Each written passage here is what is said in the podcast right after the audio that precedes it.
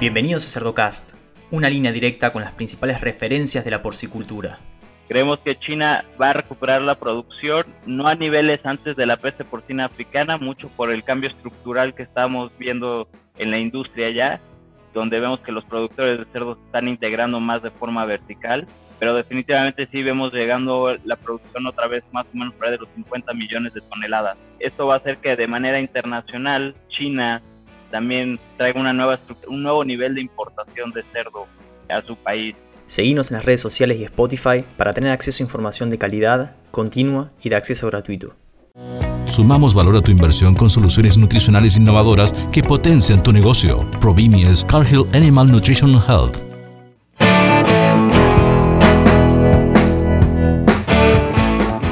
Hola a todos, mi nombre es Leandro del Tufo y el episodio de hoy llega gracias al apoyo de Provimi, Nutrición Animal.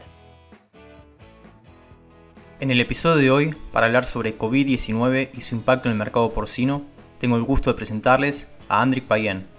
Andrik, buenas tardes, gracias por participar. Buenas tardes Leandro, muchas gracias por la invitación y encantado de participar aquí en el podcast.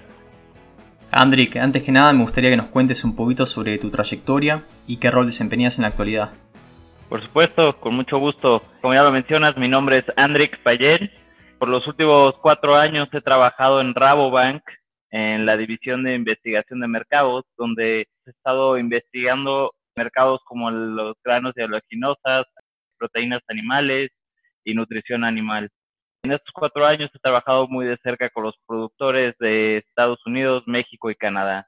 Anteriormente, antes de entrar a Rabobank, trabajé en la Universidad de Missouri, donde trabajaba en un centro de investigación de políticas públicas para la agricultura, donde pasé tres años investigando el impacto del comercio internacional entre Estados Unidos y México. Muy bien. Entonces, para ponernos a todos en la misma página, ¿podrías comentarnos un poquito qué es lo que está ocurriendo en el mercado porcino en términos generales? Por supuesto. Bueno, como sabes, la situación del COVID ha puesto un poco de retos, no nada más en la producción, pero también en el consumo de cerdo.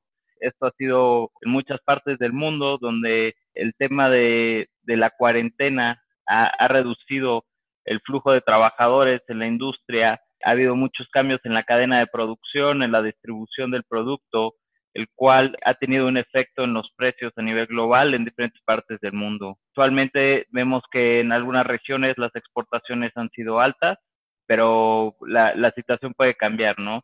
También nos enfrentamos a un escenario donde se ve una recesión económica a nivel global, lo cual pues puede poner muchos retos a, a futuro, ¿no? En esta industria.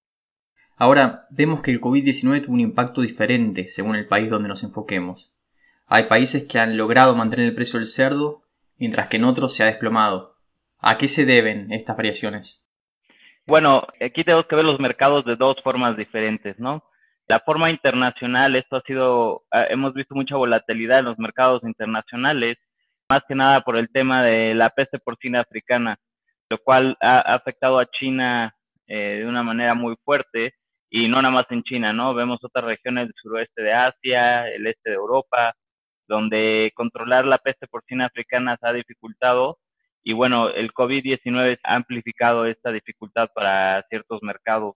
Vemos que, por ejemplo, la producción de cerdo que cayó en China, por ejemplo, en el 2008 la producción era de 54 millones de toneladas. Eh, ahora en el 2020 estamos esperando una producción de carne de cerdo de 34 millones de toneladas este desabasto en China ha hecho que China salga al mercado internacional a comprar más cerdo y dado el volumen que necesitan para cubrir la necesidad del consumo doméstico, ha hecho que los precios a nivel internacional suban. De forma local, algunos países han tenido dificultades ahora con el COVID, dado que la demanda ha ido disminuyendo por el tema de cuarentena, por los restaurantes que han cerrado o los servicios de bebidas y, restauranteras que pues tuvieron que cerrar estos establecimientos. ¿Y cuáles son los países que han salido a cubrir esta demanda de carne de cerdo? Bueno, creo que aquí la verdad es que cuando vemos a nivel global los países que tienen excedentes de producción y que tienen la habilidad de exportar, eh, normalmente son Estados Unidos, Brasil, la Unión Europea, en especial, por ejemplo, ahorita eh, vemos que España ahorita es el número uno exportador de la Unión Europea hacia China Vemos que, por ejemplo, regiones en la Unión Europea han reducido un poco sus exportaciones a China porque sus precios de cerdo han subido demasiado, lo cual han dejado de ser competitivos en el mercado internacional. ¿Y cuánto tiempo se espera que le vaya a a China sobreponerse a la peste porcina africana, recuperar su inventario y capacidad productiva? Pues mira, mucho depende del tipo de regulación que use China, ¿no? Mucho de esto, eh, lo que se habla hoy en día en estas últimas semanas, es que China ha decidido relajar un poco la regulación ambiental que traían para poder repoblar el inventario de cerdos. También han incrementado el financiamiento para productores chinos. El tema de transportación de cerdos de diferentes regiones de China continúa siendo un reto, la verdad. Entonces, no hemos visto que han podido recuperar tanto el inventario de cerdos como se esperaba. Actualmente en Rabobank estamos viendo más o menos que esto lleva entre cinco años, pero ahora que estamos viendo la situación del COVID, esto podría retrasar el crecimiento en China y podría desplazarlo un año más, ¿no? Seis años. Muy bien, entonces por un mínimo de seis años China representa una oportunidad para los países que tengan capacidad de, exportación, ¿no? Ahora, Estados Unidos es un país que tiene gran mercado de exportación y sin embargo ha sido fuertemente afectado por el COVID. ¿Qué es lo que pasó ahí y qué impacto tiene sobre el mercado internacional? Sí, mira, por ejemplo, tenemos aquí eh, las acciones que han tomado en Estados Unidos. Normalmente estamos viendo tres tendencias de manera global, que es la falta de trabajadores, el cambio de distribución o canales de distribución, el cual vemos que ha pasado de la industria restaurantera a tiendas de autoservicio o supermercados. Y bueno, como muchas plantas han cerrado en Estados Unidos, eh, aunque vemos recuperándose ahorita, pero por ejemplo la primera semana de mayo, alrededor de 12 plantas de cerdo cerraron que redujeron la, el nivel de procesamiento por un 30% eh, en Estados Unidos. Esto puso un retraso en todos los cerdos que venían en las engordas y bueno, las medidas que han decidido tomar los productores de cerdo es una, sacrificar a los cerdos que estaban listos para ser procesados y que no hubo una planta cercana donde podían llevar el cerdo. Dos, han empezado a reducir el lato de, cerdas y a provocar eh, abortos en cerdos que están en periodo de gestación ahorita. Vemos que esto va a tener un impacto más o menos en otoño de este año, del 2020, donde se va a empezar a sentir e, esa reducción en el inventario. Se espera que se apliquen estas medidas, que el mercado se empiece a balancear, donde había una sobreoferta ¿no? de, producto, se empieza a nivelar y bueno, que los precios lleguen a un nivel donde sea más rentable para el productor. Esperamos que estos efectos sigan, se sigan sintiendo más o menos todavía un año al 2021, más o menos por abril, que el desbalance que hay en el mercado eh, se recupere en abril del 2021. Y con respecto a las materias primas, ¿cómo afectó el COVID el precio de los commodities? En las materias primas, eh, alguna de las cosas que hemos visto es, dado que el, precio del petróleo ha caído por el COVID-19 y también por la guerra de, petróleo entre Rusia y Saudi Arabia, vemos que el precio del petróleo ha caído, hubo futuros en mayo yendo hasta negativos, eh, algo que nunca se había visto en la historia. Esto ha hecho que el precio de la gasolina en Estados Unidos caiga por debajo del precio del etanol. Esto ha hecho que las refinadoras de etanol paren la producción, ya que no es rentable producir etanol, ya que mayormente vemos que Estados Unidos eh, hace un mix en la, producción de gasolina con el 10% de etanol o hasta el 15% de etanol, dependiendo el mes del año. Eh, la producción de etanol en Estados Unidos usa o utiliza más o menos el 33% del maíz producido en ese país. Ahora que vemos que la demanda ha caído bastante fuerte, ya que no se está produciendo tanto etanol.